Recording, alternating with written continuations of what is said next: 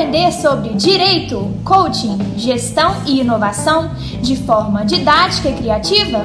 Então se liga, vai começar mais um episódio no Processando Cast.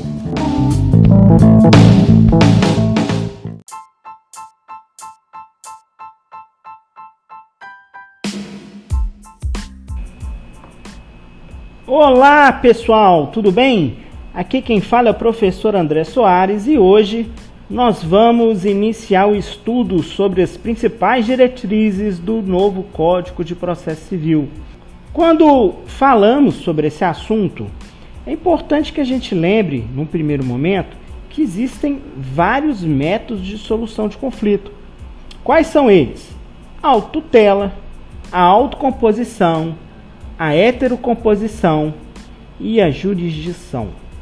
Para que a gente possa desenvolver o assunto dentro do que diz respeito a essas principais diretrizes do, do Código de Processo Civil, é importante a gente lembrar dos antecedentes. Desde que o mundo é mundo, a gente sabe que existem conflitos e esses conflitos precisam ser resolvidos. Num primeiro momento, lá na época das sociedades primitivas, os conflitos eram resolvidos através da autotutela, que é justamente o poder do mais forte em relação ao mais fraco. Então as soluções eram resolvidas sem a intervenção do Estado. É, o direito ele era privado, existia-se a chamada vingança privada, onde os, as questões eram resolvidas entre os causadores, entre as partes, e que eles entre si resolviam através dessa autotutela. Muitas das vezes o resultado final não era o desejado, por uma das partes. Existiam inúmeras injustiças, mas naquela época era a forma que eles resolviam as situações, os problemas, os conflitos existentes, e só que o direito evoluiu. E nós entramos aí numa, numa fase diferente, onde é chamada Estado Liberal, e entre 800, 1800, através de Potier, em 1850, através de Savigny e Guinevot, sendo observado o direito processual como um contrato e um quase contrato, a situação era resolvida também entre as partes, mas o Estado ele ficava ali observando se a lei estava sendo cumprida, mas ele não intervia para alcançar ou para resolver essa questão Montesquieu definia que o Estado, na verdade, ele era a boca da lei. O mundo foi evoluindo, a sociedade, melhor dizendo, foi evoluindo. Em 1868, através de Oscar von Bülow, foi sugerido que o Estado em si deveria intervir nas questões e resolver esses conflitos através da jurisdição, que até então era o poder que o Estado tinha naquela época de resolver os conflitos da forma que ele achava que era devido à resolução. Já introduzimos aí uma necessidade em que o Estado agora, através dos seus representantes, queria o monopólio e a partir do momento que se existia um conflito, era passado para que o Estado ele pudesse ditar a regra e resolvesse aquele conflito. E isso a gente vê que a partir do momento que isso aconteceu, o direito processual tornou um direito público e não mais privado. O Oscar von Biloff influenciou inúmeros doutrinadores que tiveram a oportunidade de ditar regras e uma dessas regras foi editada aqui no Brasil em 1973, através de Alfredo Buzaide, que era um estudioso da época e que, por sua vez, foi pupilo de Henrique Túlio Liebman, italiano, que trouxe essa teoria da relação jurídica para o Brasil. Foi um professor da Faculdade de Direito de São Paulo, Alfredo Buzaide, seu aluno, e lá ele aprendeu direito processual, tendo como visão e paradigma todos os ensinamentos de Oscar von Billoff que foram trazidos pelo seu professor Henrique Túlio Liebel. Com isso, o CPC de 1973 teve a influência direta do, da teoria da relação jurídica, só que nós tínhamos aí o chamado Estado Social. E o CPF ele tinha como característica dar enorme poder para o julgador. O julgador ele era o protagonista do processo, onde ele definia as questões de forma às vezes discricionária e através do seu livre convencimento dizia o direito, realizando assim função jurisdicional, tendo o poder de resolver os conflitos, buscando então até chamada pacificação social. Só que no Brasil, em 1988, com a entrada em vigor da Constituição da República, onde o Estado democrático ficou enfatizado e foi criado do artigo 1 ao artigo 18 da Constituição da República, uma nova era iniciou.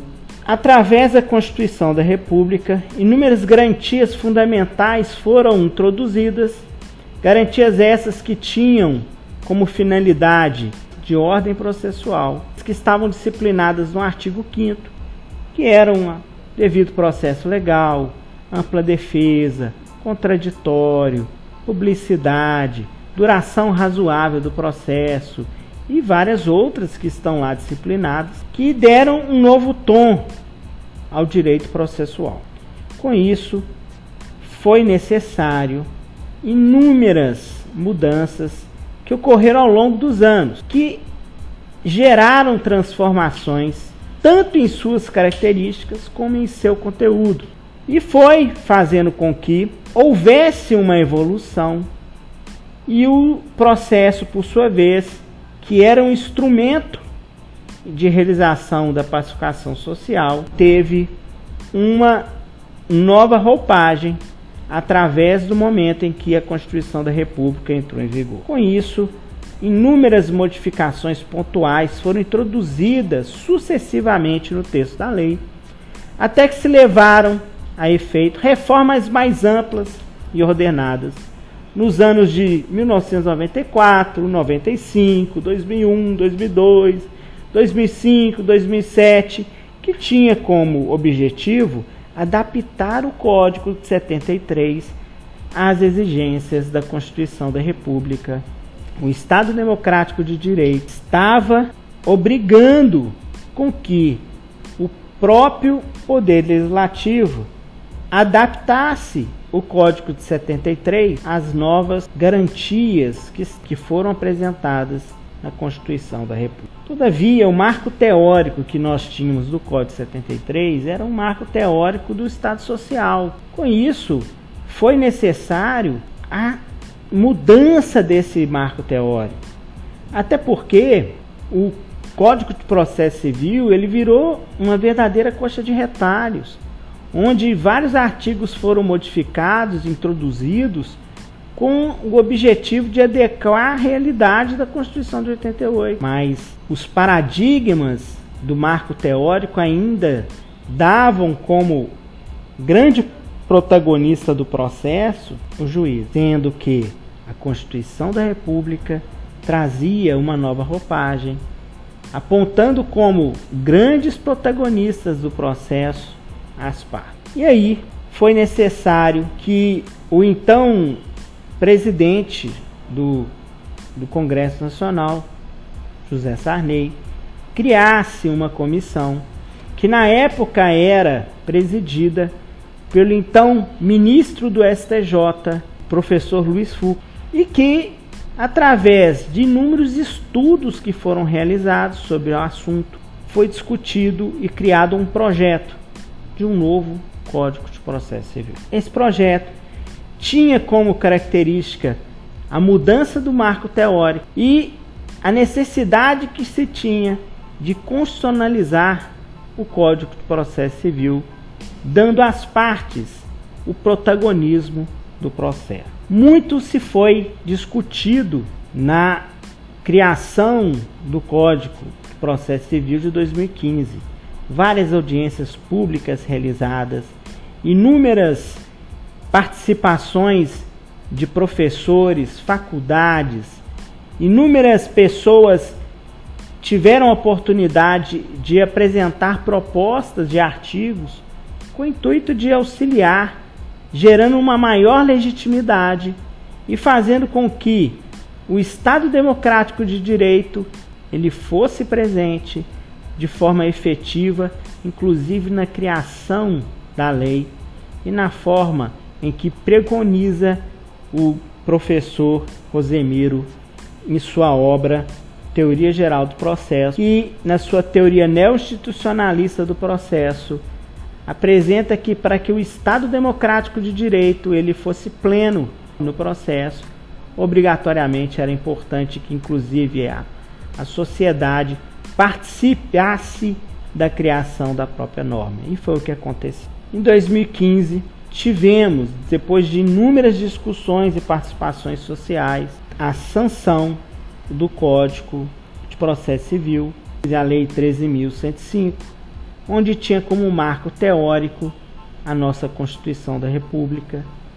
E tanto é verdade isso, que no artigo 1 do Código de Processo Civil, ele será disciplinado, ordenado e interpretado conforme os valores e as normas fundamentais estabelecidos na Constituição da República Federativa do Brasil, observando-se as disposições desse código. A mudança ela foi necessária e significativa para todos nós operadores do direito, que a partir de então temos que realizar toda e qualquer análise interpretativa do CPC de 2015, tendo como paradigma a nossa Constituição da República, e aí nós temos a constitucionalização do processo civil. Além disso, ficou determinado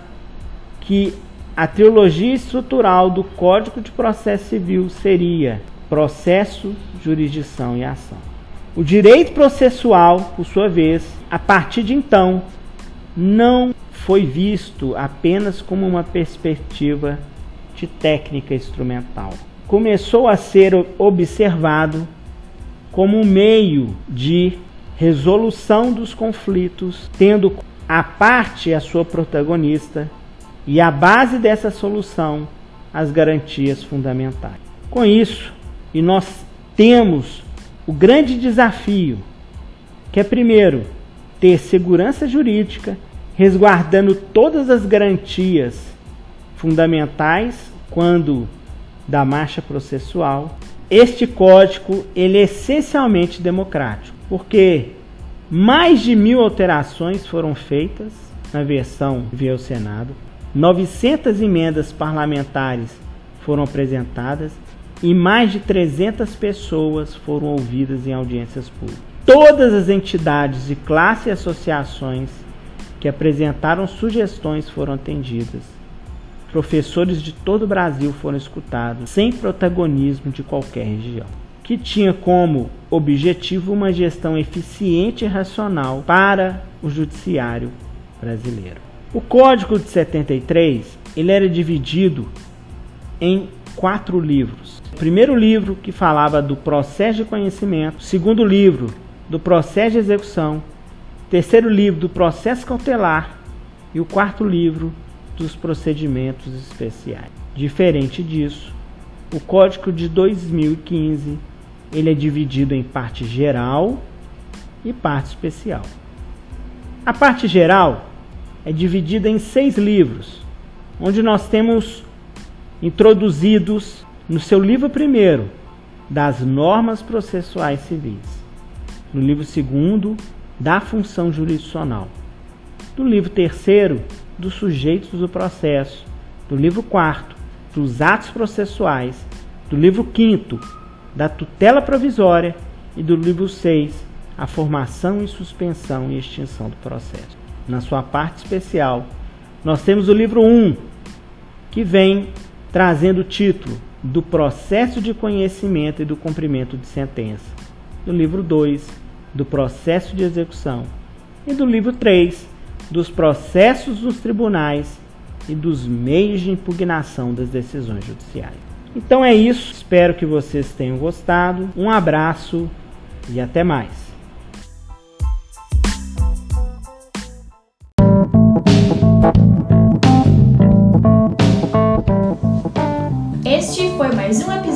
do Processando Cast, o canal que te ensina de forma original.